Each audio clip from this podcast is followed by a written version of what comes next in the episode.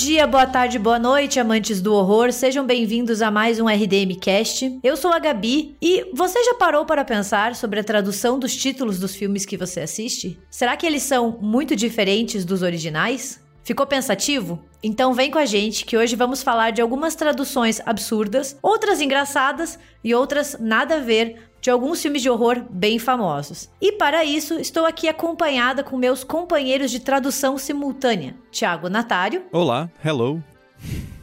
e Gabriel Braga. Hello, seres humanos. Human beings. Então, Thank you, teacher. A gente vai fazer esse episódio hoje com tradução simultânea, tá? Vai ser. Mas fiquem com os recadinhos que a gente já volta. We will be back.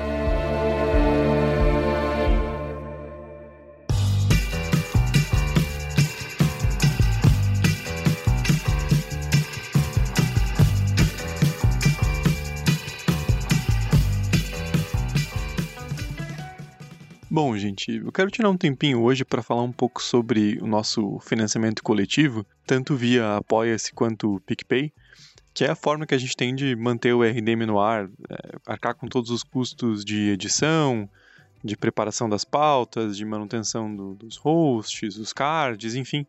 Tudo que a gente faz aqui no RDM tem um custo e a gente só consegue manter isso graças aos nossos apoiadores e apoiadoras. Então, tanto no PicPay, né, buscando lá por República do Medo, quanto acessando o apoia.se barra RDM, vocês têm uma lista bem completa das nossas recompensas e metas. Então a gente tem recompensas que vão desde a, a participação no grupo secreto do RDM, que a gente fica batendo um papo ali, todos os, os membros do podcast, também nossos apoiadores, conversando sobre os episódios, sobre seus animais de estimação, tudo que vocês puderem imaginar. Tem também o grupo de bastidores, que a gente posta dicas dos episódios, os bloopers, e a gente tem feito também uma gravação ao vivo por semana. Então a gente manda o link, uma live privada do YouTube, e o pessoal entra para assistir a gravação ao vivo. E tem também a participação nos sorteios mensais que a gente faz de livros e outros prêmios que a gente recebe de parceiros do RDM.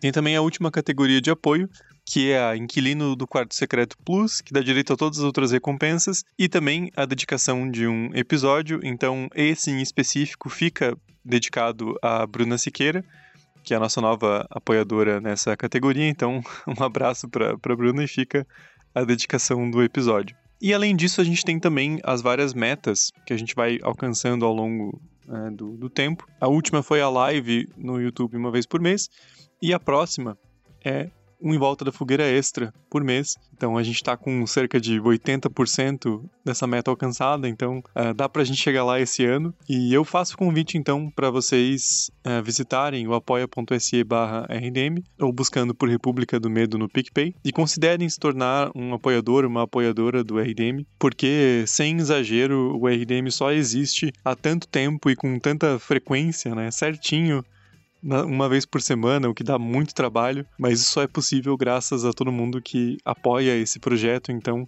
faço de novo o convite para que vocês considerem se juntar ao time de apoiadores e apoiadoras do RDM. Então é isso, gente, fica o convite e vou deixar vocês agora com esse episódio super divertido, descontraído que a gente fez sobre títulos de filmes de horror em português e suas traduções esquisitas, boas, ruins, bizarras, enfim.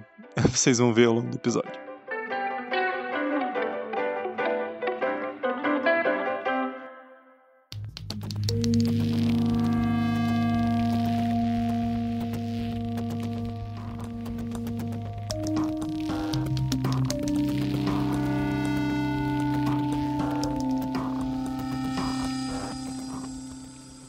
Gente, este episódio é uma parceria entre o RDM e o Cambly, né? E a gente vai falar um pouquinho do Cambly para vocês também, antes de entrar no assunto que todo mundo quer escutar, dos títulos absurdos de filmes em português. E só queria dizer que quando eu, quando eu entro no Cambly para fazer umas aulas, para gravar, eu falo que o nome do podcast é Republic of Fear. Porque ninguém vai entender, né?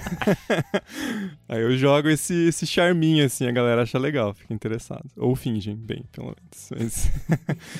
Mas, enfim, bom, gente, o, o Cambly é uma, uma plataforma de, de ensino, aprendizagem de inglês, e a gente já falou do, do Cambly outras vezes, então tenho certeza que vocês conhecem bem. E esse episódio inteiro, ele é patrocinado pelo Cambly, e o tema da promoção que o Cambly está fazendo nesse período que o episódio está indo ao ar é do Independence Day, né, que é a independência dos Estados Unidos comemorada no dia 4 de julho de todo ano, então tá chegando por aí. E o Cambly, todos nós sabemos da, da, importância do inglês na nossa vida.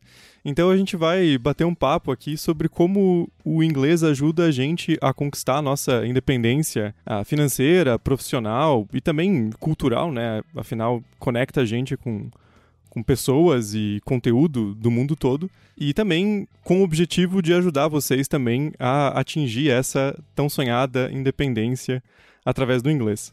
Então, pergunto para vocês, meus companheiros de bancada, quando que vocês sentiram que vocês tinham uma independência no inglês, que vocês se sentiram confortável em transformar o inglês numa ferramenta para utilizar para todas essas essas áreas da vida? Olha, eu acho que eu consigo pensar em dois momentos. Porque para mim, quando chegou realmente uma independência, foi porque a gente é maluco por filme. Então foi quando eu consegui começar a ver filme sem legenda. Porém, né? Antes mesmo de, de já estar tá com o ouvido treinado, eu já conseguia ler o inglês muito bem. E isso ajudou demais na faculdade, com todos os textos para estudo, porque abre para você uma nova porta, né? A gente tem que pensar que o inglês é uma das línguas mais faladas do mundo, com certeza é a língua que mais tem coisa escrita, então vários textos você consegue ter acesso a eles em inglês, mesmo texto de outros países sempre vai ter uma tradução em inglês, então isso ajuda demais a você acessar novas culturas, conhecer novos lugares e até ler novos autores, novos filósofos, dependendo do que você quer. Eu acho que para mim eu, eu, tive dois momentos de independência. O primeiro foi muito antes de entrar na faculdade. É, eu tive a chance de fazer aulas de inglês desde cedo, então isso fez com que virasse uma segunda língua de uma forma muito natural para mim. E eu sempre fui também muito curiosa e intrometida. e eu não gostava de esperar alguns livros chegarem a tradução em português. Então eu ia atrás deles em inglês, né, naqueles paperbacks que são edições mais baratinhas, né, de papel uhum. mais mais em conta quando eu consegui ler esses livros antes deles chegarem em português, para mim, assim, eu tinha uns 14 anos, eu fiquei, nossa, como eu sou independente, né? Porque eu consigo, antes que chegue no mercado, eu já li, né? E para mim isso me marcou muito com Crepúsculo. Eu juro para vocês. Porque eu li o primeiro Crepúsculo em português, e não tinha ainda a tradução dos outros. Então eu e uma amiga a gente foi atrás das versões originais para poder ler e saber antes de tudo o que estava acontecendo. E a segunda parte, eu acho que eu tive essa independência foi na faculdade, porque eu, desde a graduação eu estudo filmes estadunidenses. E isso requer um pouco de habilidade com a língua para assistir sem legenda, também para ter acesso a autores. Como eu estudo o cinema estadunidense, a grande maioria dos teóricos que eu uso são estadunidenses ou britânicos, né? Então as muitos livros, muitas obras teóricas só estão em inglês. Então sempre tive que ter esse jogo e me facilitou muito, me abriu muitas portas. Ter acesso ao idioma para poder ler artigo, para ser intrometida também no mundo da pesquisa e ir atrás das coisas que eram necessárias e também poder assistir os filmes sem legenda, filmes que às vezes nem chegam para cá. Então, assim, tem esses dois momentos, tanto no trabalho quanto na questão de entretenimento também. Não, e acho que isso é uma questão interessante porque acho que serve para todas as áreas, né, de, de conhecimento, de estudo, faculdade. Uh, tem muita coisa que está produzida só em inglês e, e não tem ainda uma tradução para o português e os professores passam esses textos em, em, inglês, porque não é só uma questão de acessar textos é, estadunidenses ou britânicos, né? Porque a forma que você acessa um texto de um cara alemão, austríaco. Sim de uma pesquisadora, sei lá, italiana, porque é a língua que todo mundo usa para se conectar no mundo, né? Então acaba sendo importante nessa, nesse sentido também. E a Gabi comentou sobre é, a infância, a adolescência. Eu lembro que uma, uma coisa que me frustrou muito quando eu era criança foi que eu tinha um Mega Drive. Sim, é, eu, eu peguei um Mega Drive usado do meu primo, já tava bem, assim, fora de, de época, já tava, tipo, lançado PlayStation 2, mas eu tinha um Mega Drive. E era tudo em inglês, assim, mas inglês puro, não tinha tradução, não tinha porcaria nenhuma. E eu lembro que eu tentei jogar DuckTales, que era aquele joguinho do, do Pato Donald, e, era um jogo meio primo ali do, do, do, daquele do Mickey, enfim, uns joguinhos antigos. E tinha uma parte que te perguntava uma coisa em inglês e você tinha que responder selecionando a opção. E eu nunca passei daquela parte, assim. Eu, tipo, perdi a fita do jogo. Porque... É. Imaginem um Tiaguinho, assim, assim, criancinha pequena, assim, pô, mãe, eu não consigo acessar o jogo. e, era, e era, tipo, a primeira fase, assim, eu não consegui jogar o jogo. Não é que, assim, eu cheguei numa parte e travei. Não conseguia começar o jogo. e foi, foi bem triste, assim, então... Uh, e isso é uma coisa que, que hoje em dia, né, uh, os jogos vêm traduzidos e tal, mas ainda tem muita coisa que você, às vezes, bate numa porta, né, porque você quer ter acesso e a coisa está em inglês. É, cara, a internet, né, se você for pesquisar, tem dados de que o que está em, em, português é tipo 0,1% da internet, porque o resto está tudo em inglês, assim, então... Várias coisas que você acha na, na Wikipedia são em inglês, e, enfim. E depois eu finalmente é, venci meu Mega Drive, né? Porque eu, assim como a Gabi, eu também tive a oportunidade de, de fazer inglês cedo, né? Na, ali na, na pré-adolescência. E eu fiz o curso tal, e, e me formei. Mas isso é uma coisa engraçada, né? Porque a maioria dos cursos mais tradicionais, você aprende muito a parte gramatical, as frases, e você não, não treina tanto comunicação. Né? E para mim foi isso, assim. Eu tinha aprendido a gramática, eu consegui escrever, eu consegui entender, mas eu era uma, uma tábua, assim. Eu não eu era tímido, então eu não praticava o, o speaking, os professores também não, não cobravam muito. E eu só fui conseguir a minha independência no inglês, assim, de verdade, consegui dominar e falar de forma fluente quando eu comecei a dar aula de inglês. Porque, porque né, no, no, último ano de faculdade ali, é, todo mundo sabe que a formação em história é meio complicada, então eu acabei conseguindo um emprego na área e eu fui na escola que eu tinha feito o curso, que era perto de casa. Numa meio assim, ó, se vocês confiam que o curso é bom, vocês têm que me contratar, porque eu fiz o curso aqui. Então. e ali, quando eu me vi obrigado, né, a falar inglês toda hora e tal, que eu consegui destravar, mas acho que isso mostra como a comunicação em si é importante, né? Claro que gramática é importante, é importante a gente saber como a língua funciona uh, e por quê, mas a comunicação em si, você simplesmente sair falando, né, depois de ter uma base, é a, a parte mais importante de, do aprendizado de inglês. É, e isso é uma das coisas muito legais, né, do Cambly, principalmente, que é você ter acesso a essa conversação com pessoas de outros países cuja língua natal é o inglês. E isso faz Sim. muita diferença na hora de você se tornar fluente. E eu vejo com experiência própria, porque meu tio mora nos Estados Unidos. E até hoje ele corrige a minha pronúncia com coisas que às vezes eu acho que eu tô falando super certo. E ele mora lá faz 30 anos e ele fala, tá errado. e daí eu aprendo muito com ele. Então é muito parecido também o que o Cambly faz de você ter acesso a uma pessoa que fala inglês 24 horas por dia e que nasceu falando. Então ela vai ter uma percepção diferente e ela passa essa percepção para você.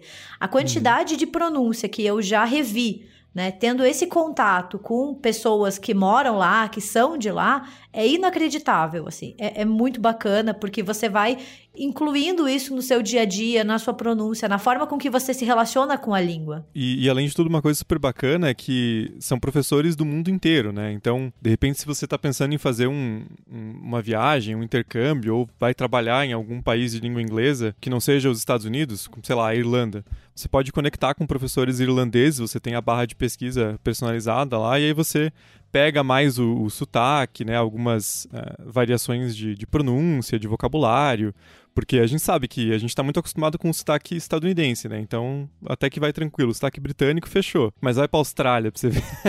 Nova Zelândia, né? Então, de repente, praticar um pouco antes, conectando com esses professores, é uma, é uma, uma boa forma de você se acostumar, né? Então, é, acho que o, o principal ponto mais legal do Cambly é que ele é completamente adaptável. Né? Você que está no comando, você quer começar bem do, do básico, aprender um, uma questão mais gramatical, você procura um professor que pode te ajudar com isso. Você quer preparar para um teste internacional como o TOEFL e, e, outros, você digita lá e acha um professor. Você quer só bater um papo, também. Uh, você escolhe os horários, você escolhe o quanto por semana, então... É, o mais legal é que é completamente adaptável às necessidades de cada um para conquistar essa, essa independência no, no inglês. E eu vou te dizer que isso de você poder conversar com, com professores do mundo inteiro é muito bom.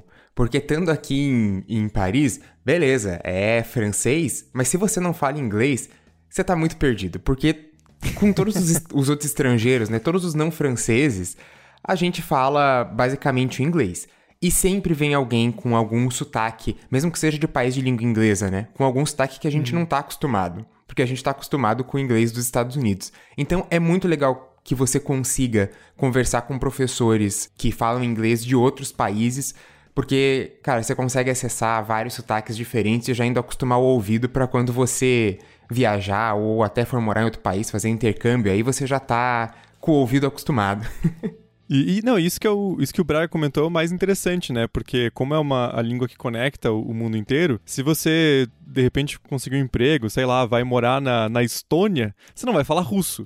Né, ou estoniano, não sei se existe estoniano, você vai falar inglês, então você consegue ter essa, essa oportunidade também de, de conectar com, com outros, outros países, outras nacionalidades. Né? né eu posso só fazer um, um dividir aqui rapidinho, porque em 2019 eu fui para Praga, né? Fui para República Tcheca. Gente, inglês salvou a minha vida lá, entendeu? Nos cardápios Sim. e em tudo, assim. Porque eu não entendia absolutamente nada que estava escrito ou que eles falavam. A sorte é que eles também falam bastante inglês como uma segunda língua. Hum. Porque senão, não teria tido condições de comprar um café, entendeu? E mesmo, assim, pensando no Brasil, né? O inglês é super importante para você conversar com pessoas que estão vieram de outros lugares para morar no Brasil, para você é, melhorar seu currículo. Tem várias áreas que, que exigem o inglês como um, requisito básico. Então, a gente falou aqui, né? Para nossa pesquisa é, é assim, essencial. Eu, eu não tenho uma, um texto em português que eu uso, é tudo em inglês. Então, se eu não, não soubesse o, o idioma, eu não conseguiria fazer nada do, da minha pesquisa de mestrado. Então, é super importante. E pensando nisso, é, para que todos vocês que estão ouvindo esse episódio, caso ainda não, não tenham essa, essa independência no, no inglês, o que é, é, super esperado, super normal e a gente tem que é, ir atrás disso ao longo da vida, é um processo é, longo e é algo que a gente aprende ao longo da, da vida toda. O Cambly está oferecendo uma promoção super especial nessa pegada de Independence Day e independência no inglês, que vai do dia 28 do 6 até o dia 5 do 7, então é, de 28 de junho até 5 de julho, que é bem a semana que esse episódio está indo ao ar, que é um super código exclusivo do República do Medo, que é o República 60 Off, que dá uh, não 40 nem 50, mas 60% de desconto para vocês assinarem o Cambly então, para vocês terem uma ideia, tem planos que ficam a partir de 51 reais. Então, é uma baita de uma, de uma promoção. Ah, e é só usar o, o, código, a gente vai deixar tudo aqui na, na descrição. Repetindo, né? ele é o República 60 Off, com dois Fs. E vocês podem também fazer uma, uma aula grátis para testar o Cambly e ganha esse baita descontão no, nos planos anuais para conquistar essa independência no inglês. Então, corre garantir esse mega desconto, porque ele fica válido até o dia 5 de julho, né? E acho que o mais importante é saber que não tem idade para você aprender inglês, né? Não se sinta acanhado, porque nunca é tarde nem é cedo demais para ir atrás dessa independência e você pode modelar ela a partir do que é melhor para você. Você quer gramática, você quer falar, conversar, você quer ler, você quer ouvir, você quer tudo isso, assim. É, acho que a maior potência do Cambly é isso. Você organiza a partir das suas aspirações, do que você quer fazer e idade, não importa, assim. É, aproveitem, esse desconto tem tempo limitado e ele é muito bom, viu? Então lembrem dessas seis letras, C-A-M-B-L-Y, pois nessa semana do 4 de julho é o Cambly que vai te ajudar a conquistar a sua independência no inglês. Hitchhiker. Should we pick him up? Oh, yeah, man. Pick him up. He'll asphyxiate out there. What does he look like? Well, the son of a bitch is gonna smell just like the slaughterhouse. Oh, give the guy a break. He can sit by Franklin. what do you want to do? Oh, he's weird looking. No.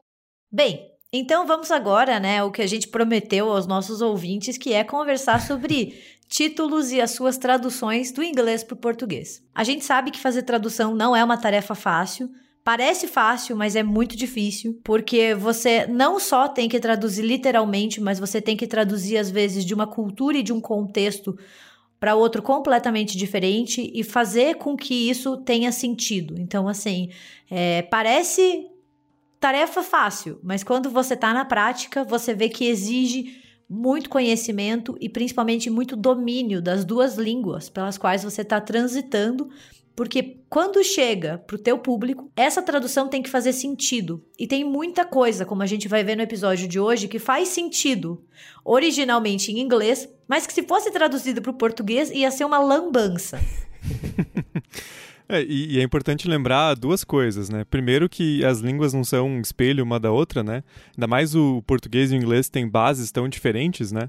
Uh, então não é uma questão só de achar o termo exato, fazer uma tradução é sempre fazer uma versão do original. E o segundo, que a gente não está aqui para ficar julgando os tradutores, porque é um trabalho super difícil, como a Gabi falou, até porque tem a questão mercadológica, né? Às vezes uma tradução direta do inglês ficaria muito melhor para o sentido do filme, mas é um termo que a gente não usa, algo que fica impronunciável, que a pessoa vai ter até um pouco de vergonha de pedir um, um ingresso daquele filme no na bilheteria. Então é um processo muito mais complexo do que é, simplesmente traduzir o que já é um processo super complexo. É, quando você faz uma tradução, você, como o Thiago disse, você faz uma segunda versão, né?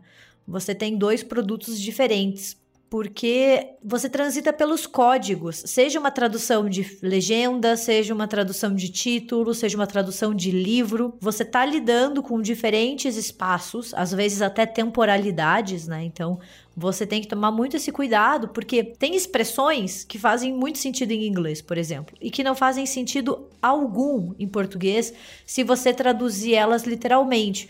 Um exemplo é, no inglês eles falam It's not my cup of tea. A tradução uhum. literal seria: essa não é a minha xícara de chá.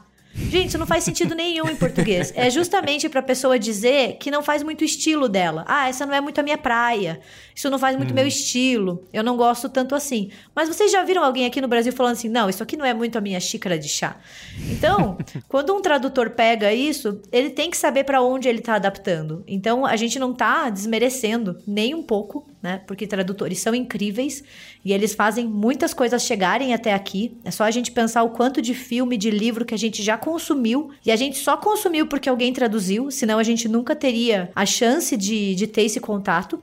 Mas a gente resolveu aqui tirar um sarrinho e também mostrar algumas coisas que fazem muito sentido em inglês e que não fazem nenhum sentido em português, justamente por essa transição entre códigos, culturas e linguagens. Eu já vou antecipar que muitas das traduções eu vou defender mesmo, porque eu tenho uma verdadeira paixão por algumas traduções brasileiras aí que engrandecem o poder do título.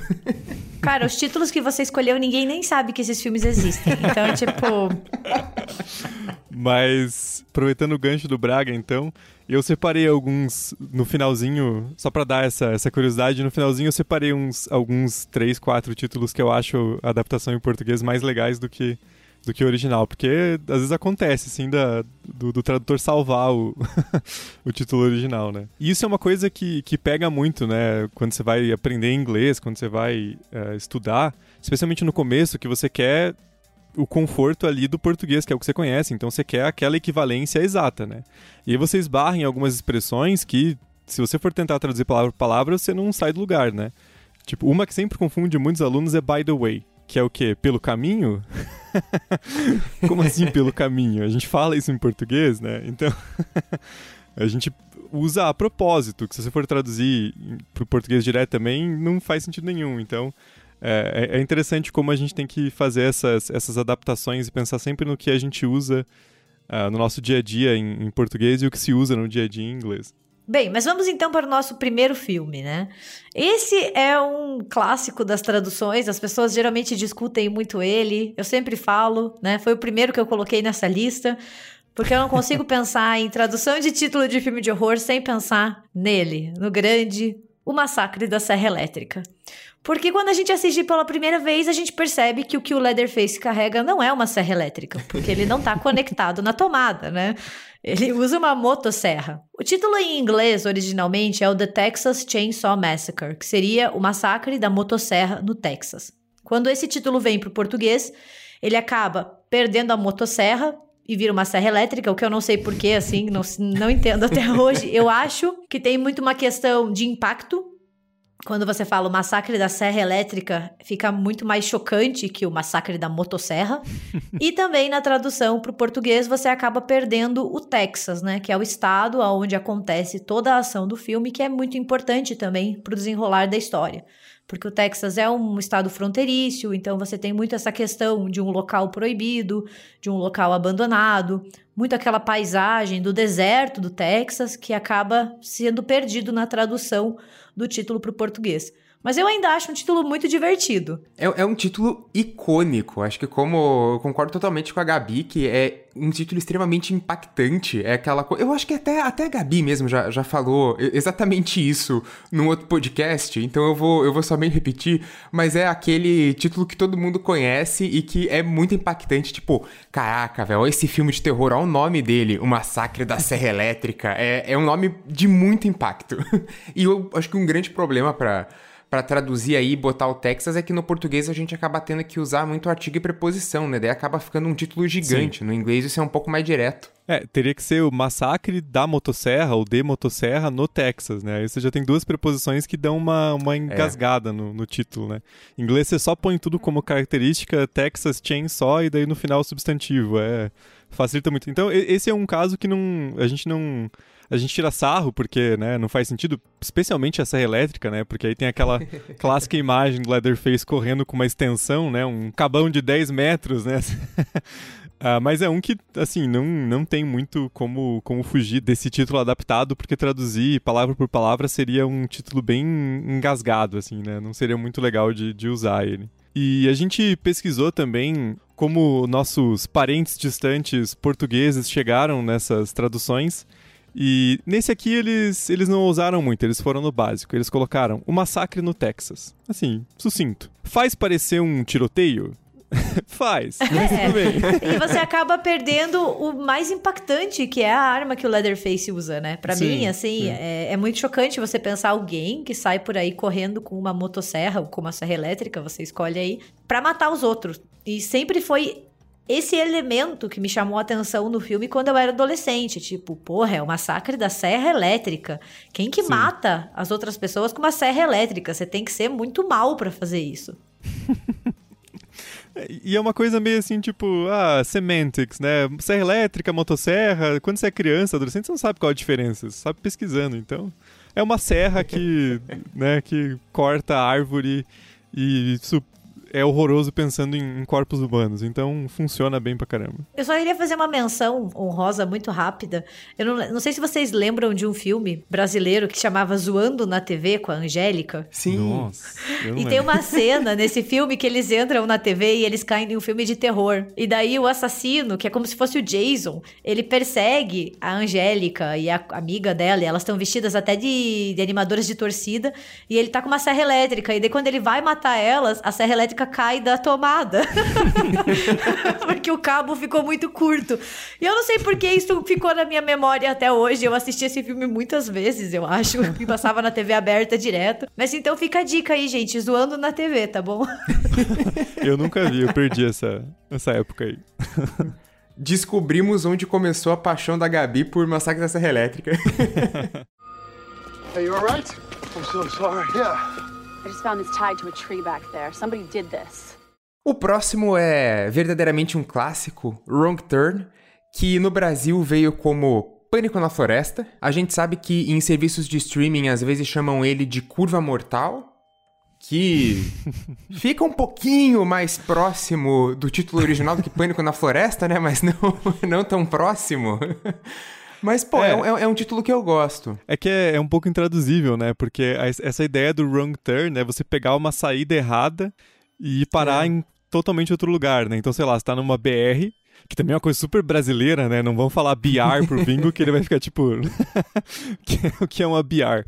Mas você, você tá na BR, pega a saída errada e vai parar numa numa cidadezinha do interior. Tem até um pouco da. O Stephen King usa muito isso, né? No Children of the Corn. E aquela coisa de você se perder na, na, na autoestrada e tirar aquele mapão quatro rodas, né, que não, não existe mais, e ficar tentando achar a saída certa. Então tem mais essa, essa ideia do wrong turn. É uma característica de filmes de horror na era pré-GPS, né, quando o GPS não era tão popularizado assim Porque não tinha celular. Tinha, existia, existia, mas não era assim uma coisa tão de fácil acesso quanto é hoje, né? Você viaja com o celular, você liga a localização, a chance de você se encontrar é muito grande. E daí isso evoca também muito uma paisagem muito estadunidense, que são essas estradas secundárias que são deixadas de lado depois da industrialização, que deles criam as highways, né? Que são as grandes estradas que têm cinco, seis, sete pistas e é uma quantidade de carro absurda. E essas estradas mais secundárias elas ficam abandonadas e elas cortam o país país. E são quilômetros e quilômetros sem você ter muito para onde ir, né? Então, se você faz essa Sim. curva errada, se você vira para o lugar errado, você às vezes anda 80 quilômetros até você ter um retorno, ou até você encontrar uma outra cidade. Então, os filmes jogam muito com isso. A partir do momento que você faz a curva mortal, a curva errada, você tá com grandes problemas, porque você não vai conseguir assim, ah, não, daqui a cinco minutos tem um retorno e eu, eu entro nele, eu faço a rotatória e eu volto. Não, então eles brincam muito com isso. Especialmente em estados que tem, tem uma região desértica muito, muito grande, né? Tipo Nevada, Utah, mesmo Los Angeles, né? Que aí você tem, assim, New, é, o Novo México, tem 100 quilômetros de deserto ali no meio entre uma cidade Sim. e outra, né? Então se entrar ali, você tá ferrado. Mas só queria dizer que a, a Gabi acabou de dar o plot de carros, né? Da, da Pixar. Que é, que é exatamente isso, né? É a, é a, estradinha abandonada e os carros sofrendo com a, o, o, desemprego e as lojinhas fechando, né? Gente, mas eu sou anoiada na direção, assim. É, eu dirigindo e ter alguém sendo meu copiloto é um inferno. Porque eu fico assim, quando que a gente vai ter que virar? Quando que a gente vai ter que virar? Tá errado? Se eu entrar no lugar errado, a gente não vai mais sair daqui, entendeu? E traumatizada com filmes de horror, entendeu? É, a, a, gente vê que tinha uma, uma certa dificuldade aí na, na tradução, né? A tradução não é tão, tão óbvia e tão fácil assim de fazer.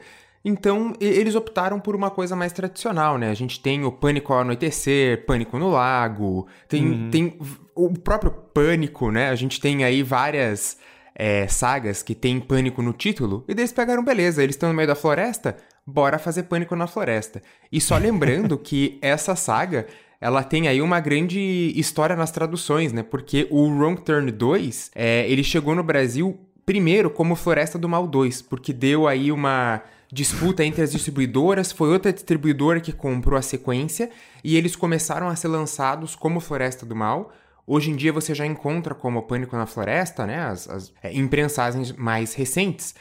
E o Pânico na Floresta 2 acabou ficando com o Timber Falls, que é do mesmo diretor do, do primeiro Wrong Turn, né? Então, para você ver que o título também, às vezes, no Brasil, ele sofre um pouco por conta das distribuidoras. E o, os portugueses foram no, no básico nesse também. Eles chamaram de Escolha Perigosa. Parece um, um thriller sexual dos anos 90, né? Assim, Michael fatal Douglas. E Escolha Perigosa. Exato. Assim, Escolha perigosa com canibais. É tipo atração é. fatal com canibais, entendeu? No Sim. meio da floresta. Um thriller erótico. Exato. Assim, você querer fazer uma, um atalho no meio do nada, sendo que você não conhece, é uma escolha perigosa. Então, Exatamente. eu vou, dar, vou dar esse ponto aí para Portugal. What's he doing? The hell is that? He dumped something down that pipe. Wrapped in a sheet. Bom, o próximo filme na lista é um caso bem infame também, porque aí entra naquela coisa de parecer dois filmes completamente diferentes, que é o Jeepers Creepers que em português veio traduzido como Olhos Famintos. E, cara, não parece o mesmo filme nem a pau, assim, se você ouvir Jeepers Creepers, se você não tá acostumado com esse nome, você não reconhece nunca, assim. Tem uma história engraçadinha até porque esse Jeepers Creepers, ele faz referência a uma música infantil de 1938, né? Então é uma coisa de cultura estadunidense que a gente não, não tem como conhecer mesmo. É uma coisa muito mais cultural do que linguística, né? Então esse realmente não, não tinha como, como traduzir. E, e só uma curiosidade: o título original do, do filme, mesmo em inglês, era Here Comes the Boogeyman. Que aí teria que traduzir como Aí vem o bicho-papão, que acho que ia ficar pior ainda, né? Então. É. Olha os famintos, tá bom. E a própria música, ela toca durante o filme, né? Então, uhum, ela não sim. só tá no título, mas ela também participa do filme.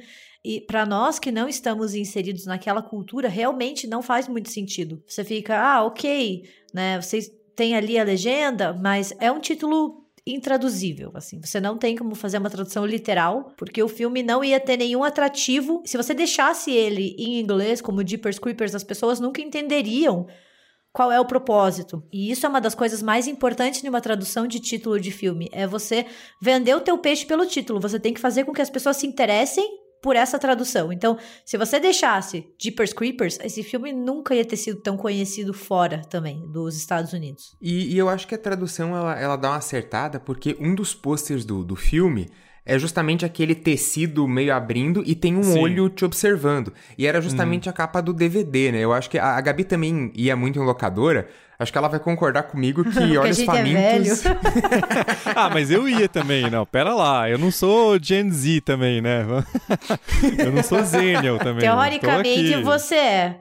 Você é não. geração Z, porque eu acho que os Millennials terminam em 96. Ih, Depois você é verdade, dá uma conferida lá.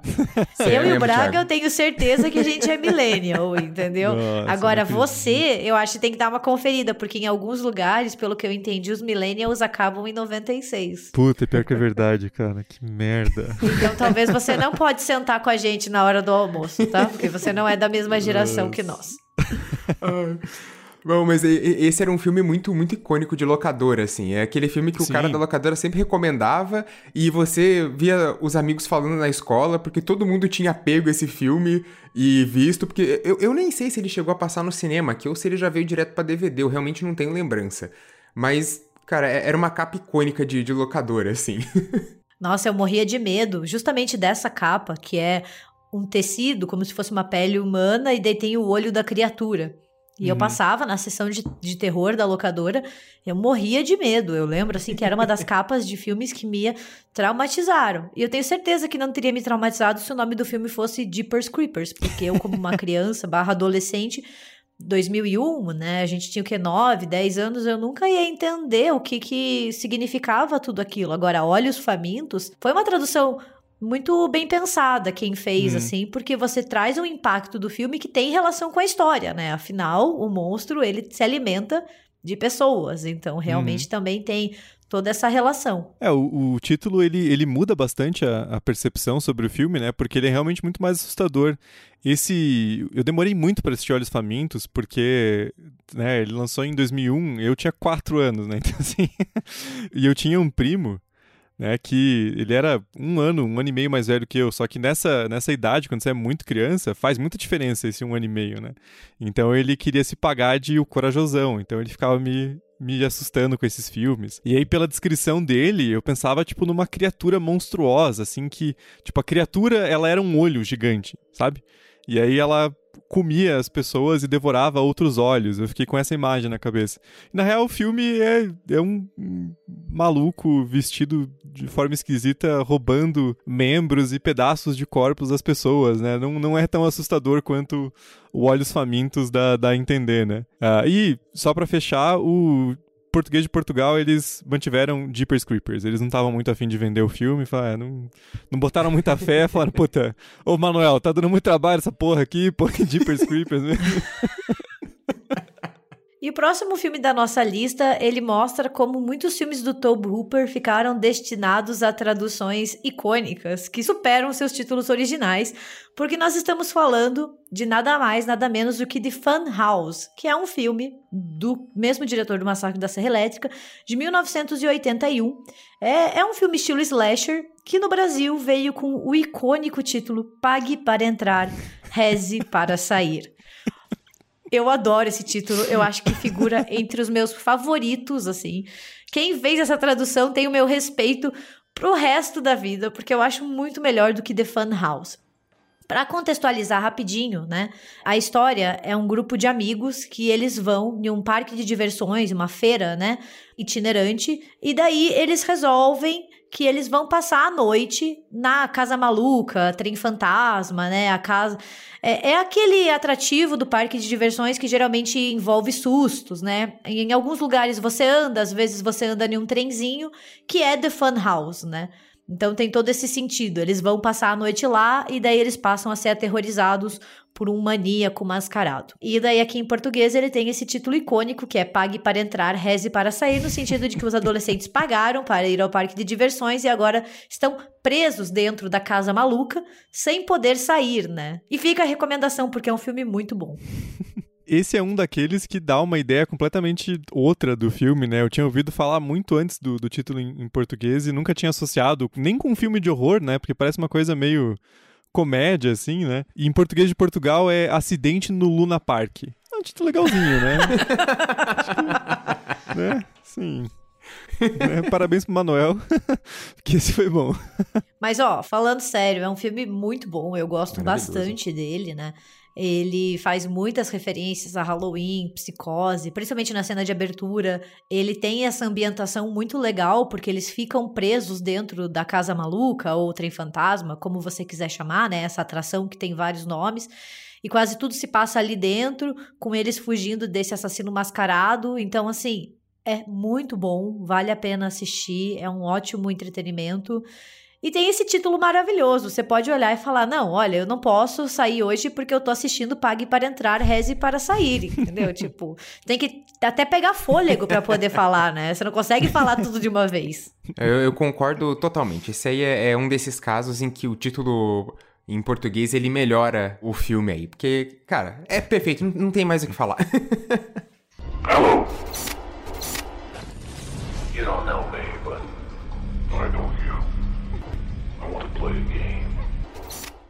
Bom, o próximo filme na nossa lista é um que a gente até falou recentemente, né? Porque a gente fez um episódio sobre o filme, que é o It Follows, que em português ficou como Corrente do Mal. E esse é um, assim, que essa missão de traduzir esse título é aquela que você não deseja nem pro seu pior inimigo, né? Porque é absolutamente impossível, né? Porque o, o It ele é usado em inglês para denominar fenômenos naturais ou objetos, até mesmo animais né? Então é uma coisa meio genérica que em português a gente não tem e não usa. Né? A gente, essa frase, se a gente fosse traduzir literalmente, a gente diria segue. E parece um anexo, né? Você está mandando um e-mail. Tipo, segue em anexo. então, assim, esse era uma missão impossível de traduzir.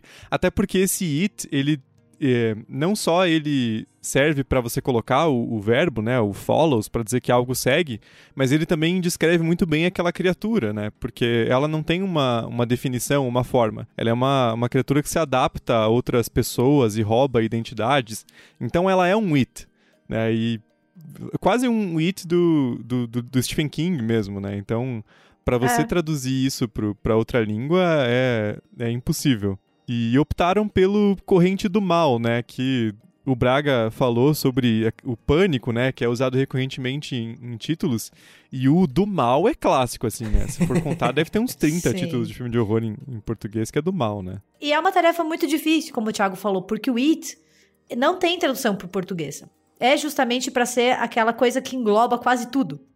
Você pode estar tá falando de tudo que você quiser e descreve muito bem essa criatura que nós não vamos saber o que é, né? Então, assim, corrente do mal tem um certo sentido se a gente for pensar com o filme, essa ideia de você passar para frente e criar uma corrente de que se você não se livra, né, alguma coisa acontece com você, então você tem que passar adiante. Mas ainda assim ia ser muito bom se a gente pudesse manter a essência do título original, que é o It Follows. O It é tão difícil traduzir que o, o livro do Stephen King, né, e o filme é It, a coisa. Que é meio que, assim, repetir o título, né? Porque o mais próximo que a gente tem em português de It é coisa mesmo. Então fica, fica engraçado, né? Porque se você traduz, ah, ele segue, não é um ele. Porque pode ser um ela, pode ser um eles. Então, esse era uma meio que uma, uma sinuca de bico, assim, né? Não tinha como como fugir. Eu acho assim que o, esse título ele passa, ele cumpre o trabalho dele assim. Ele dá uma ideia geral sobre o Sim. filme de que é algo que vai passando de pessoa para pessoa, porque corrente eu, eu, eu, eu, acho que eles devem ter pego aquele corrente do bem e daí quiseram fazer o corrente do mal para para se opor assim. uh, eu, eu acho que ele ele cumpre o seu, o seu trabalho. Mas realmente, assim, ele, ele, ele já fica um pouco mais distante do título original, né? Ele já não tá mais naquela mesma ideia, né? Talvez se, se fizessem Puta, daí, daí não sei, né? Não, também não, não sou tradutor, né? A gente vai começar a sugerir os títulos. Mas não sei se tinha alguma maneira de tentar deixar um pouquinho mais próximo. Mas eu acho que ele cumpre o seu papel. É, porque. Porque aí, né, até a Gabi comentou no, quando a gente fez o episódio sobre o It Follows, o título em português de Portugal é Vai Seguir-te. Meu, é mais parecido com o original? Claro que é, é. mas porra, Vai Seguir-te é complicado, né? Assim. O próximo da lista é um pouquinho polêmico aí, né? O famoso Só, Jogos Mortais. É, é claro que o primeiro título faz uma referência à serra utilizada no final ali do, do primeiro filme. Mas eu acho que os tradutores brasileiros, eles foram muito malandros nessa. Porque eles devem ter visto ali, pô, esse filme aí já teve um curta de sucesso, agora estão fazendo o filme. Qual que é o nome do diretor? James Wan. Putz, esse cara aqui, tenho certeza, ele tem nome de diretor de sucesso. Então vai ter, vai ter continuação. Se vai ter continuação, como que vai ser tipo Serra 2? Se provavelmente não vai ter uma serra no segundo filme. Os caras já foram ali, ó, lá no futuro e botaram jogos mortais. É, e também tem uma questão, né? Porque ia ficar muito estranho um filme chamado Serra. Sim. Você ficar tipo, ok, Serra. E não vai sentir. Assim, dentro do inglês faz, né? Só é Serra, o nome do assassino dos Jogos Mortais é o Jigsaw. Então uhum. você tem toda essa relação, né?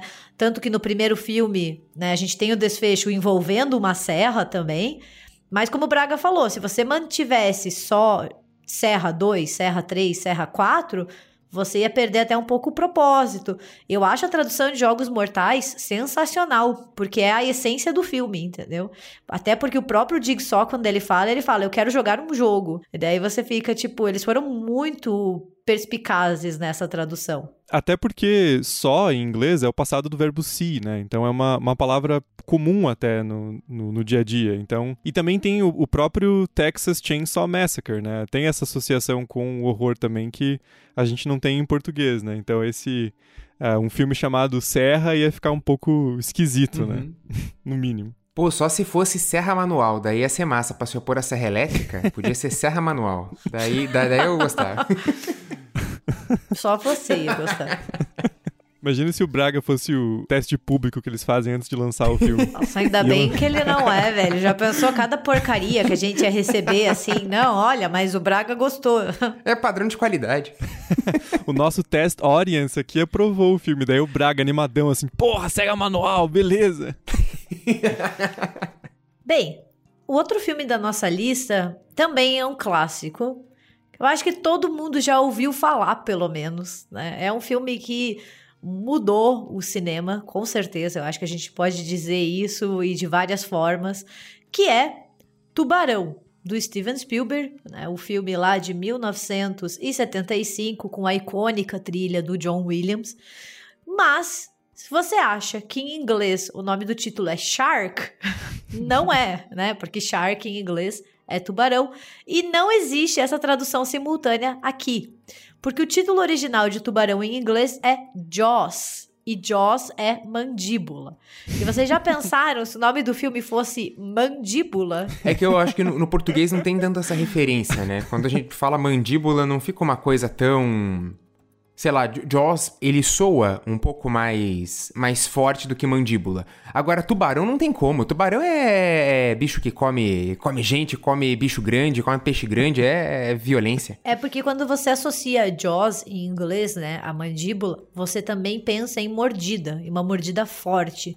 Porque a mandíbula do tubarão ela é marcada por ter muita força, né? Tanto que eles conseguem arrancar membros das pessoas, né? Nesses casos.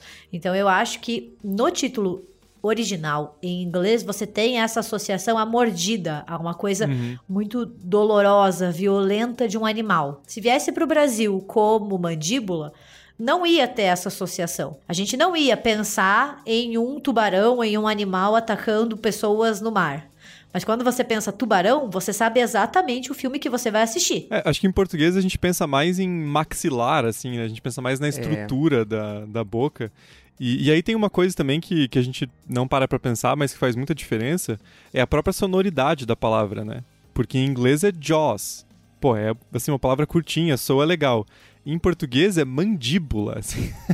que título de filme seria mandíbula, né? Então, mesmo a sonoridade do português já impossibilita a, a tradução, né? No inglês você pensa aquela a boca gigantesca, e até o próprio plural, né? Essa, esse Jaws parece que é uma coisa tão grande que é mais que um, assim, né? Que é a própria ideia do, do tubarão do filme. Né? E quando você fala Jaws, você já tem uma tendência a abrir um pouco a boca. Então você tem Sim, até esse reflexo, assim, que faz essa associação. Quando você fala hum. mandíbula, pelo contrário, você fecha um pouco para fazer a entonação. Sim. Mister, don't take your family back in that area. The silver has been gone for 40 years now. Animals. Bom, o próximo filme na nossa lista é outro dos mais icônicos quando a gente fala de tradução e versão para o português, né, que é o The Hills Have Eyes, que uh, o filme do Wes Craven veio para o Brasil como Quadrilha de Sádicos e o remake de 2006 veio como Viagem Maldita. Né? Então, além de tudo, tem essa desassociação né, do, dos dois títulos, que no inglês os dois são The Hills Have Eyes e em português tem, tem duas versões, né?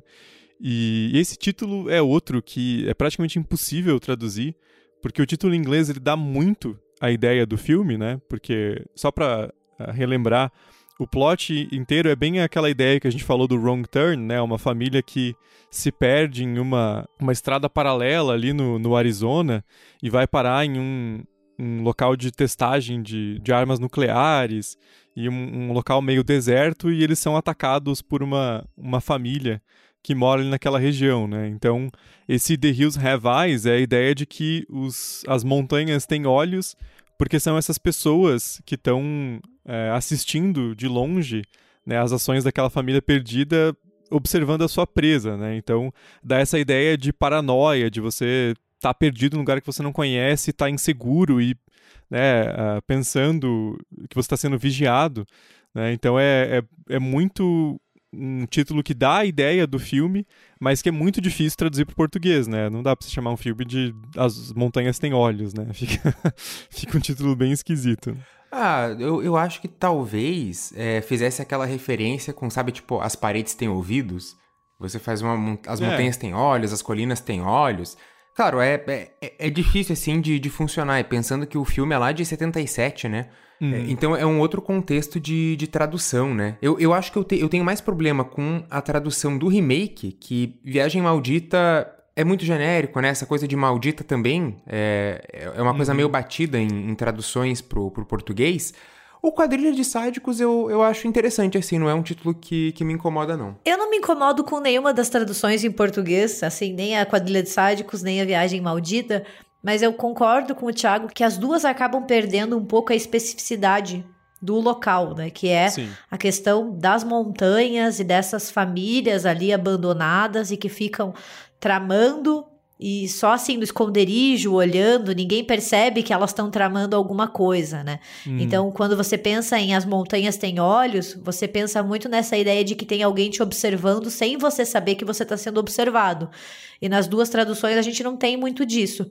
De uhum. qualquer forma, eu acho os dois filmes muito bons. Só falando assim Sim. assim rapidinho, eu acho a refilmagem de 2006 muito competente também. Apesar dela fazer uma coisa que eu odeio em filmes, que é matar doguinhos. Para mim, se você matou um cachorro, ou um gato, ou qualquer animal, hum. o filme me causa muito incômodo. E eu lembro até hoje, assisti esse filme faz mais de 10 anos, e até, até hoje eu penso nisso, assim, com, com pesar. Mas eu acho ambos os filmes muito bons. E é aquele caso que o original é muito, muito bom, e o remake consegue ser tão bom quanto. E é Sim. muito difícil você alcançar esse nível de excelência hum. quando você tá lidando com um filme que marcou a década de 70 e que é do Wes Craven, entendeu? Sim. É, pra ser sincero, eu, eu gosto mais do, do título do, do remake, por mais que ele seja clichêzão, né? Esse maldito é muito igual o do mal, né? Assim, é, é, é o, o, que dá o. É, é um filme de, de horror. Mas eu, eu não gosto tanto do título, título que deram pro 77, porque ele dá uma ideia de, de sadismo, de tortura, quando na verdade aquele, aquele grupo que tá ali nas montanhas, ele tá meio que abandonado e foi sim, sim. afetado por, por radiação. Eles não são tão. Eles não são sádicos, né? Eles estão buscando uma, uma presa porque eles foram meio que abandonados, assim. Então, eu acho que o, título dá uma, dá uma outra ideia. E o Viagem Maldita foca mais no, na parte da viagem, se de se perder nas montanhas, né? Então, acho que é um título melhor, apesar de ser clichê. Né? Mas o de. Esse aqui a gente vai ter que dar um voto pro, pros portugueses, porque o título em, em português de Portugal é Terror nas Montanhas. Ah. Eu acho que é uma, Muito bom. né? uma boa tradução. Eu acho que esse eles levaram da gente. Então deixa eu puxar mais, mais uns nomes aqui, porque vocês sabem que eu gosto de um filme mais diferenciado. Então, a gente geralmente consegue receber uns títulos maravilhosos que sempre superam o, o original aí, perdão a, a quem pensou no título original. Mas o The Food from the Gods, que é um filme de 78, ele é baseado num, num livro do H.G. Wells, né, o mesmo autor lá do, do Homem Invisível. E basicamente é sobre animais gigantes, né? Tem galinha gigante, tem vespa gigante. Então o, é isso o filme. Já vale por isso. Tem galinha gigante, você já vai ver o filme. E claro, a comida dos deuses é uma coisa muito específica dentro da história. O título em português do, do Brasil, eles já deram como A Fúria das Feras Atômicas, que é um título extremamente impactante, com essa coisa do F, Fúria das Feras, é... Cara, é, é sensacional. O título é poético, ele é impactante e ele tem feras atômicas, o que dá um, um poder, assim, pro título. e o próximo caso é o Dolmen, de 91, e eu gosto desse porque a gente não precisa falar mais nada sobre o filme a não ser a sua tradução. Dolmen, 33 centímetros de altura, 3 pontos, e atira. E é isso. Esse é muito ótimo. Esse, Esse é daqueles que, que a galera mantém o título original, né? Pra não descaracterizar, mas daí coloca um subtítulo que descaracteriza completamente, né? Acho esse é genial. Só não é melhor que aquele que é o, o título e a tradução literal, né? Tipo, Taxi Driver, motorista de táxi. Sim. Esse, porra. Parabéns, hein, galera? Criatividade é tudo. Só pra citar um aqui do mestre Cronenberg, o seu Rabid virou enraivecida na fúria do sexo. É aquele filme que a mulher faz um procedimento estético lá e ela adquire um desejo por carne humana. Ah, o, o título em, em, em, português, eles estendem, né? Em vez de ser uma palavra só, eles dão uma estendida no título e dão uma, um, uma força, né? Tipo, enraivecida já é muito forte. Agora, na fúria do sexo. é porque rabid pode ser a doença a raiva, né? Ou pode ser raivosa. Uhum. Então, teoricamente, uma tradução literal seria raivosa. Mas eu acho que enraivecida até que funcionaria. Funciona. Eu não entendo muito essa continuação. Na fúria do sexo. não faz sentido nenhum pro título, sabe? Na real é você querer adiantar pro espectador alguns aspectos do filme e dando dicas do que ele vai encontrar. Sim, sim. Mas talvez só enraivecida funcionaria melhor, não sei. Provavelmente. Bom, um outro caso muito icônico e peculiar de traduções para o português é The Evil Dead, que a tradução em português, junto com a distribuidora, fez uma salada, né? Porque o Evil Dead 2 chegou antes que o primeiro filme no Brasil, e aí eles traduziram como Uma Noite Alucinante. E aí depois chegou o primeiro filme, que eles chamaram de A Morte do Demônio. E aí até hoje fica essa, essa dúvida, essa, essa confusão, se o título do filme é A Morte do Demônio, se o título do filme é Uma Noite Alucinante, fica essa confusão, porque aí você encontra em um lugar de uma forma, em outro de outro, e aí você não sabe se mantém a Morte do Demônio para a franquia toda, se você uh, troca, é uma, uma confusão.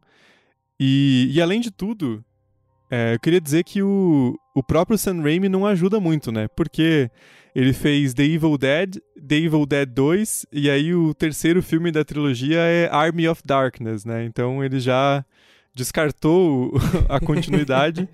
e aí, no, no português, mantiveram o, o primeiro filme como Uma Noite Alucinante, A Morte do Demônio. E aí, depois, né, Uma Noite Alucinante 2 e 3. Então, é aquela que você não sabe como chamar o filme, né? Acho que no português a gente acaba usando o Evil Dead mesmo, né? Geralmente, justamente por causa dessa, dessa confusão. Então, é um caso que a gente acaba se referindo ao, ao original inglês por causa dessa salada toda que, que fizeram, né? Eu vou dizer que eu gosto muito de, de me referir a esse filme como A Morte do Demônio. Eu sei que o, o título, a tradução não é isso, mas eu, eu gosto do título, sabe? Aquele título que te dá um, um impacto assim. Uma Noite Alucinante eu, eu meio que me recuso a falar, é muito difícil. Eu geralmente daí falo já. É, é, é o Evil Dead. porque eu acho É porque Uma Noite Alucinante não tem nada a ver com o propósito do título Sim. original, né? Evil Dead é tipo morto maligno, mortos malignos. Uhum que é muito a essência do uhum. primeiro filme, né? Quando você pega Uma Noite Alucinante, ele pega até um caráter mais de comédia, que o Sim. filme vai adotar a partir do segundo. O segundo filme é muito mais irônico, né? O terceiro também, mas o primeiro ele ainda tem uma, uma carga um pouquinho mais séria, entre aspas, porque eu acho que nunca foi o objetivo do Sam Raimi fazer algo muito sério. Mas eu ainda gosto mais de Evil Dead ou A Morte do Demônio. Eu acho a Morte do Demônio muito impactante, porque, porra, é, é a morte do demônio. É uma coisa assim que você fica, orra, que filme será esse? Uma Noite Alucinante parece aquelas comédias dos anos 80, né? Parece curtindo uma vida doidado, assim, nessa, é. nessa linha Animal House. Aliás, só um, não tem nada a ver com horror, mas um bônus só aqui que eu vou deixar, que Curtindo a Vida Doidado é muito melhor que Ferris Bueller Day Off. Com certeza. Que é o título original, que é tipo o Dia de Folga do, do Ferris Bueller, que é um título bem bem chatinho. E o em português dá um, uma, outra, uma outra cara pro filme muito mais legal. What kind of a host invites you to his house for the weekend and dies on you? I don't know. Então fazer aqui um pequeno bloco de algumas menções honrosas, porque a gente tem uns títulos muito icônicos e eu não poderia começar, eu sei que não é um filme de horror, mas Weekend at Bernie's não tem nada a ver. O título verdadeiro desse filme é Um Morto Muito Louco. Porque segue a regra, se existe um funk do bonde do Tigrão sobre, você esquece o título original. Você colocou esse no, no, no, título só pra fazer essa piada, né, cara? Óbvio. Ai, meu Deus. E um que eu gosto muito, e tenho certeza que o, que o Drácula. e tenho certeza que o Braga vai concordar comigo, é o Drácula AD 1972, que seria uma tradução literal em A Drácula 1972 depois de Cristo, né? É muito um título que diz exatamente, é o Drácula no mundo contemporâneo, né? E no Brasil, ele veio com esse título que eu acho sensacional, que é Drácula no mundo da mini saia. ah, cara, eu, eu acho esse, esse, título é fantástico porque eu acho que expressa bem os anos 70, assim. Você botar no mundo da mini saia é, é, é muito melhor do que botar a, a, data certinha, do que botar o ano. Botar o ano não tem nada a ver. e fica a dica, né, que ele é um filme de 1972, então, assim, ele data o próprio ano dele no título. E é um filme com o Christopher Lee e com o Peter Cushing. Então, quem nunca assistiu, vale a pena conferir. E, né, vamos então a um que eu acho que é uma tradução icônica. Todo mundo comenta, todo mundo fica tentando descobrir por que diabos, né? Teen Wolf, de 1985, que é um filme com o Michael J. Fox, que é justamente um lobisomem jovem, né? Um lobo adolescente, traduções assim, se tornou no Brasil o Garoto do Futuro. é isso mesmo, ouvintes. O filme que tem um lobisomem com o Michael J. Fox nos anos 80 se transformou o Garoto do Futuro. E, e, é engraçado, porque entra naquela coisa que a gente falou no, no começo, né, da questão mercadológica. Os caras pegaram, pô, Michael J. Fox. Ele acabou de fazer De Volta para o Futuro. O nome do filme é Lobisomem Adolescente, mas não tem problema não. Coloca aí o Garoto do Futuro que a galera vai vai associar e vai no cinema assistir. E quando eles chegarem lá e verem que é um filme de lobisomem e ficarem com raiva da gente, eles vão ter pago o ingresso já. Então, pode confiar que vai dar certo. E falando nisso, do futuro, né, tá pra ficção científica tal qual do mal e maldito tá pro horror, né? Porque o pessoal adora colocar um do futuro para dar a ideia que é um filme de ficção científica, né? E eu coloquei uma, uma dobradinha Schwarzenegger aqui, porque tem o The Terminator, que no Brasil é Exterminador do Futuro, né? E, assim, é um título que faz sentido até, porque apesar do, do Terminator, ele dá mais essa ideia né, de, de algo mais frio, sem emoções, né, com, assim, é, terminando o período de vida de uma máquina, né, então essa máquina, ela foi enviada pro, pro passado para exterminar a vida do, do John Connor, né, mas esse, o título até que, até que fica legal. Agora, Total Recall, que é outro filme de Schwarzenegger, que não tem nada a ver com Exterminador do Futuro, que tem mais a ver com, com lembrança total, né? Naquela pira do filme de inserir uma, uma lembrança no personagem e ele associar aquilo como sendo realidade. Vim como o Vingador do Futuro não tem nenhuma outra explicação além de ligar a imagem do, do Schwarzenegger e pegar um pouco do, do embalo do Exterminador, né? Então. é uma questão muito mercadológica, com certeza. Sim. É que nem com o Michael J. Fox, que você apontou, o Garoto do Futuro. Tem relação com De Volta para o Futuro? O Vingador do Futuro vai fazer relação com o Exterminador? É muito você relacionar os filmes com os seus atores e com projetos que eles fizeram anteriormente. Isso acontece bastante. É Sim. uma forma de você trazer um público fiel para as salas. Uhum quando eu era criança, eu confundia os dois filmes. Eu assistia na, na TV e, como tinha esse do futuro e o mesmo ator, eu ficava confuso que filme era o quê. Mas é aquela coisa, é, cumprindo o papel de, de vender o ingresso, depois, depois a gente vê, né? é, é porque a gente às vezes esquece também que cinema é lucro. Sim. E você Sim. tem que, pelo título, vender o peixe, né? Então você tem Sim. que ter um título que faça com que as pessoas se interessem. A gente às vezes deixa de lado, mas assim, pôster, chamada, o título do filme são coisas muito importantes porque é o produto que você está oferecendo. Uhum. Você tem que fazer com que as pessoas queiram ir comprar o, o filme ou comprar o ingresso e você lucre com isso, né? Então é muito Sim. um negócio. E um outro também que o título em português é muito bom é o The Nightmare Before Christmas, que em português chegou como O Estranho Mundo de Jack, que é uma animação em stop motion de 1993 do Henry Selick, produzido pelo Tim Burton, né? O Henry Selick é o mesmo diretor de Coraline. É um filme muito famoso que tem um lugar muito especial entre os fãs, mas, né, a tradução literal seria O Pesadelo Antes do Natal, porque ele é um filme que se situa justamente entre aquele período do Halloween e do Natal. Ele é marcado para isso. E a tradução em português, que é o Estranho Mundo de Jack, ela foca muito mais no personagem, que é o Jack Skellington, e a cidade, que é a cidade de Halloween, do que essa situação entre o rei do Halloween, né, tentar ser o rei do Natal. Então ele uhum. causa o pesadelo antes do Natal. Mas eu gosto bastante do Estranho Mundo de Jack porque dá ainda mais protagonismo a ele, né? É, e, e, reza a lenda que a explicação é que só mostraram os dois primeiros minutos para os tradutores e eles viram que tinha um personagem chamado Jack, que ele era esquisito e que o lugar que ele morava era esquisito. e ficou um estranho mundo de Jack. Mas esse também é difícil, né, de traduzir com impacto, porque The Night Before Sim. Christmas é lá o livro do Papai Noel e tal, tem filme e tudo. Então, tipo, The Nightmare é esse jogo de, de palavras, né? Que em português não, uhum. não funciona assim, porque, tipo, a véspera de Natal e pesadelo não, né, não tá nada próximo. então. Sim. É, é, legal, é o título. Ele também vai, vai cumprir o seu papel, ele tá, tá longe do original, mas é que o original depende de um, um trocadilho aí que não, não funciona em português. Uhum. Falando em trocadilho, tem um que é muito icônico também, que é o Shaun of the Dead, que faz uma, uma piadinha com Dawn of the Dead, né? Com a Madrugada dos Mortos e o, o nome do personagem principal, que é o Sean. E que aí no português veio como Todo Mundo Quase Morto, assim, né? Que, assim, tipo... é uma daquelas que não tem como criticar porque não tem como traduzir trocadilho. É. Então, Sean e Dawn não não ia rolar traduzir. E esse é da, é da mesma época do Missão Quase Impossível, então tava na, na moda colocar, quando era um filme puxado pra comédia, colocar um quase alguma coisa. Sim. Sim, e eu também acho que o Todo Mundo Quase Morto, ele evoca bastante Todo Mundo em Pânico. Porque uhum, eles foram sim. lançados ah, em, é. dois, em quatro anos de diferença. O Todo Mundo em Pânico é de 2000, que também tem um título chamado Scary Movie. É pra ser tipo, o filme é assustador. E uhum. Brasil, no Brasil virou Todo Mundo em Pânico.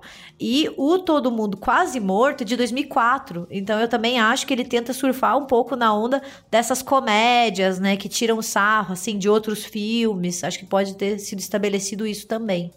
Uhum. E agora uma, uma rodada rápida aqui, só de mais algumas menções honrosas. O Unbreakable, do Shyamalan, que ficou como Corpo Fechado, porque Inquebrável não é um título lá muito bom. Uh, o Child's Play, que é o primeiro filme do Chuck, que ficou O Brinquedo Assassino, porque brincadeira de criança não ia ser um, um bom título para filme de horror. Tem o Memento, né, do, do Christopher Nolan, que é um, ali um thriller, né, um, chega a ser muito bem um horror, mas que traduziram como amnésia, sendo que o personagem passa o filme inteiro dizendo que ele não tem amnésia, então essa, essa foi uma sacanagem com o, com o filme original. tem também o Warm Bodies, que significa mais ou menos corpos quentes, né, para dar aquela ideia de que os zumbis voltando à vida e se apaixonando, né? Que aí em português ficou Meu namorado é um zumbi. que assim, é um título complicado. Uh, tem o, o, o, Silence of the Lambs, é, que ficou Silêncio dos Inocentes, que aí você perde um pouquinho da metáfora do filme com o cordeiro, né? Que a Clarice explica que ela tinha aquelas imagens da, da fazenda do, do tio com o cordeiro sendo, sendo abatido e a própria metáfora dela no filme como esse, esse cordeiro perto do, do Hannibal Lecter, mas Silêncio dos Inocentes é um baita título, né? Então acho que esse eles deram uma, uma saída muito boa para esse problema. E tem um, só para fechar, que é um que é assim incrível, que é fear.com, né? medo.com. que no Brasil veio como medo.com.br. Até aí, tudo bem. Fear.com, medo.com.br. Mas esqueceram de colocar o ponto.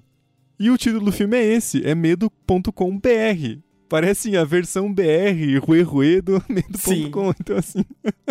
cara, esqueceram? Não, não tem outra explicação. Não. Quem que achou que seria uma boa ideia? Assim, ah, tá muito ponto, vamos deixar um só. Assim. Esse é, é, é inexplicável. Esse não tem como defender. Ernest, I'm in the morgue. They think I'm dead. You are, but you're not. Are you telling me it doesn't hurt when I do this? It doesn't hurt. She's dead! She's dead, Ernest. Now he's dead. He's dead? Ernest is dead? Everybody's dead! E existem algumas situações aonde a tradução é melhor que o original. Ou também que o tradutor ou tradutora faz um trabalho sensacional que você não consegue pensar em outra tradução melhor do que a que foi proposta, né? E a gente fez aqui um pequeno bônus né, de alguns filmes que a tradução é melhor que o original. Uma tradução para português que eu amo é Alien, que vira Alien, o oitavo passageiro. Porque é um subtítulo que dá o plot do filme e é um subtítulo com uma sonoridade muito boa, né? E além de tudo, o segundo filme, que é Aliens, o Resgate, né? Além de ser um título também muito legal, ele ajuda a diferenciar os dois, né? Porque no inglês você tem o, o Alien, de 79, e o Aliens, de 86. E essa é a única diferença dos dois, dos dois filmes, então confunde pra caramba. E no, no português colocaram esses dois subtítulos que, além de diferenciar os filmes, são subtítulos legais. Outro ainda pegando na, nessa sci-fi horror que eu acho muito legal é o The Thing, que seria A Coisa, que foi traduzido como O Enigma de Outro Mundo, que é um baita título, assim, que dá uma, um ar misterioso pro filme que funciona muito bem. Um que eu gosto bastante, assim, que eu acho que, que o tradutor ou a tradutora fez um belo trabalho, é A Morte lhe cai bem, que é um filme do Robert Zemeckis de 1992 com a Meryl Streep e com a Goldie Hawn, que também com o Bruce Willis, e também com a Isabella Rossellini. Então, olha que elenco sensacional. E o título em inglês dele é um título muito difícil de ser traduzido, que é o Death Becomes Her, que é tipo a morte se torna ela. E a, a tradução A morte lhe cai bem é muito boa, porque é a essência do filme, assim. É um filme muito bom também, ele tem uma pitada irônica, é, vale a pena, fica a recomendação aqui também. Um desses que, que eu acho que supera em muito o título original é o The Refrigerator, de 1991, que seria só a geladeira ou refrigerador, mas obviamente a tradução é a geladeira diabólica. Que. é, é, muito melhor, não tem, não tem nem o que falar. É, é, é super impactante. É, não, não, não tem aí muita diferença. Eles acrescentam uma palavra, um adjetivo, e que, cara, muda totalmente o sentido do, do filme. Um filme chamado A Geladeira, você não sabe se é filme de arte, o que, que é aquilo. Mas, ó. Maravilhoso. Geladeira, filme de arte, você forçou a barra, tudo bem. e só pra citar um, um segundo, tem o Witch Trap de 89, que, sei lá, armadilha de bruxa. Ah, o brasileiro não vai entender o que, é isso. Então traduziram para Bem-vindos à Casa de Lauter, a morte os espera. que é um título gigantesco. o pôster é basicamente só o, o, título, porque é muito grande. E é, e é perfeito, é, é poético, é uma, é uma frase. São duas frases, o negócio é enorme. Eu acho que dá muito mais impacto. Um outro que eu acho o título em português muito superior ao, ao inglês é o Big Trouble in Little China, né, que seria uma confusão na pequena China, que daí é uma, uma brincadeirinha com Chinatown, né, que é um nome bem comum de bairro nos Estados Unidos, que em português ficou como Aventureiros do Bairro Proibido, que é um baita título, assim, dá um, um todo um ar de, de aventura e descoberta pro filme que eu acho maravilhoso. É, e eu tenho mais um também que é bem famoso, né? Que é Pânico. Uhum. Porque, teoricamente, o título em inglês é Scream, que poderia ser grito, gritar, né? Faz muito uma relação com a própria pintura do Edward Munch, né? De uhum. 1893, o qual o visual do Ghostface é inspirado. Mas seria muito menos impactante se o filme se chamasse grito, né? Já pensou grito 1, grito 2. É que nem jogos mortais, né? Serra 1, Serra 2. Eu acho que Pânico é, foi uma ótima escolha dos tradutores brasileiros. E vou te dizer que em português de Portugal é gritos mesmo. Eles, eles foram sem dúvida no, no literal. E outro que eu acho muito legal o, o título em, em, português, acho que esses os dois em, são, são legais, né? Em português e em inglês. Que é o filme do, do Robert Rodrigues com o roteiro do, do Tarantino e em parceria dos dois, né, que eles são grandes, grandes brothers, que é o From Dusk Till Dawn, que seria algo como do anoitecer ao, ao amanhecer, que em português ia ficar horrível o título, então chamaram de Um Drink no Inferno, que é um baita título, né, que faz referência ao, ao clímax do filme, naquele bar de motoqueiro maluco, então esse fica um parabéns para os tradutores, que é, é uma, uma bela saída. E a gente ainda pode citar o Tremors, que traduziram para O Ataque dos Vermes Malditos, que é. Sensacional. Melhor tradução impossível, porque senão ia ficar o quê? Tremores. Não faz sentido. Faz sentido, né? Faz ah, sentido, faz. porque o título do filme é os vermes embaixo da terra, tremendo tudo quando eles passam. Mas, porra, você fala, eu estou assistindo Tremores, ou eu estou assistindo o Ataque dos Vermes Malditos. Pensa no impacto. É. E tem a questão cultural também, né? Porque no Brasil é muito raro ter tremores, não é que nem na Califórnia, Exato. que é tipo o grande medo da, do estado e de Los Angeles é ter um grande terremoto que vai destruir tudo. Então, evoca isso, né? E você já pensou se o grande terremoto forem vermes gigantes embaixo da terra? Daí você conclui o, o pior pesadelo de qualquer um, entendeu? Eu vou pedir desculpas de antemão aqui para vocês, mas eu vou citar só mais um último, que é um filme de 92 chamado Frozen Assets, que o asset seria uma coisa tipo espólio, né? Um, um espólio. Recursos. É, recursos, um, um re recursos congelados. Faz uh. sentido em inglês, faz sentido em português também. Só que em inglês é um trocadilho. Por quê? Porque o personagem principal, ele trabalha num banco de esperma, ele não trabalha num banco de dinheiro. Então, a tradução em português, eles optaram por o esperma muito louco. Desculpa. Mas é um título maravilhoso.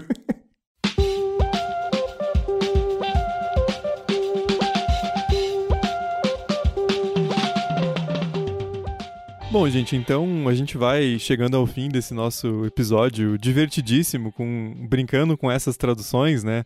Como a gente prometeu na abertura, teve de tudo. Teve tradução que não faz sentido, teve tradução boa, teve tradução melhor que o original, teve tradução em português de Portugal, então a gente conseguiu fazer essa, essa lista muito completa e a gente retoma uma informação aqui do, do começo que a gente só conseguiu fazer esse, esse episódio, essa lista, porque a gente tem né, um, um conhecimento bom sobre o inglês, então a gente consegue trabalhar com esses títulos e pensar as traduções.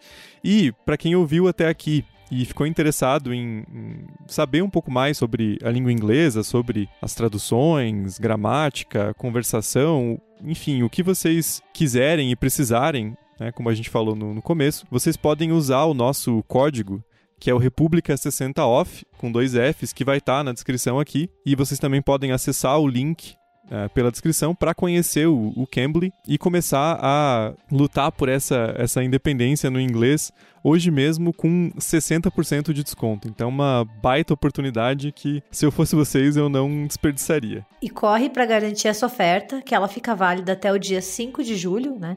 Então, você tem 60% de desconto nos planos anuais do Cambly. E, inclusive, você pode procurar, para quem já tem um certo domínio do inglês e quer treinar a sua conversação, professores para conversar sobre cinema de horror. Então, se você tem essa vontade, você quer discutir filmes, quer discutir livros e ainda testar o seu inglês, o Cambly também proporciona essa essa ferramenta. E se você quer começar a estudar agora, quer ir para gramática, quer para leitura, o Cambly também tem isso. Então, vão lá, usem o nosso desconto, usem o nosso cupom, conheçam o Cambly porque tem inglês para todos os gostos. Não se esqueçam, é o Cambly que vai te ajudar a adquirir sua independência no inglês.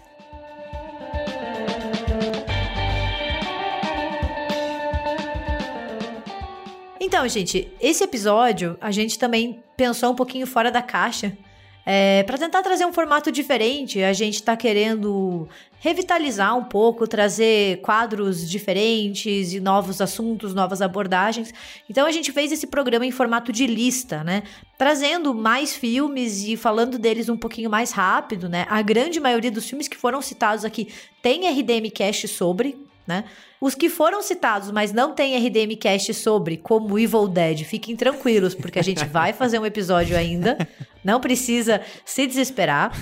E a gente gostaria muito de saber de vocês o que vocês acham desse novo formato, assim, para de vez em quando, obviamente não vai substituir a análise dos filmes, não vai substituir em volta da fogueira, é uma dinâmica diferente para variar né, os quadros do RDM Cash.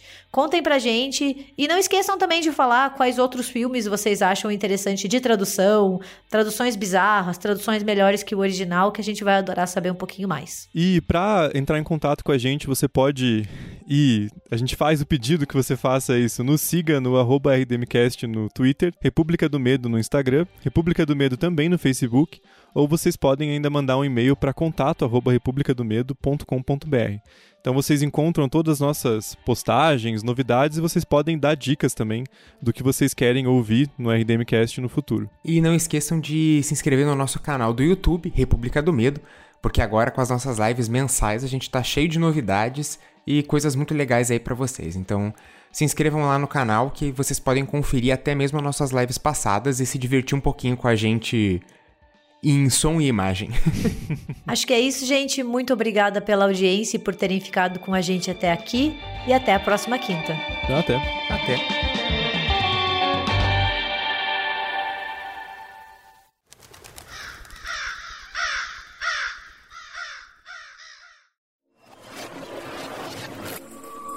Este programa foi editado por Ilha Flutuante.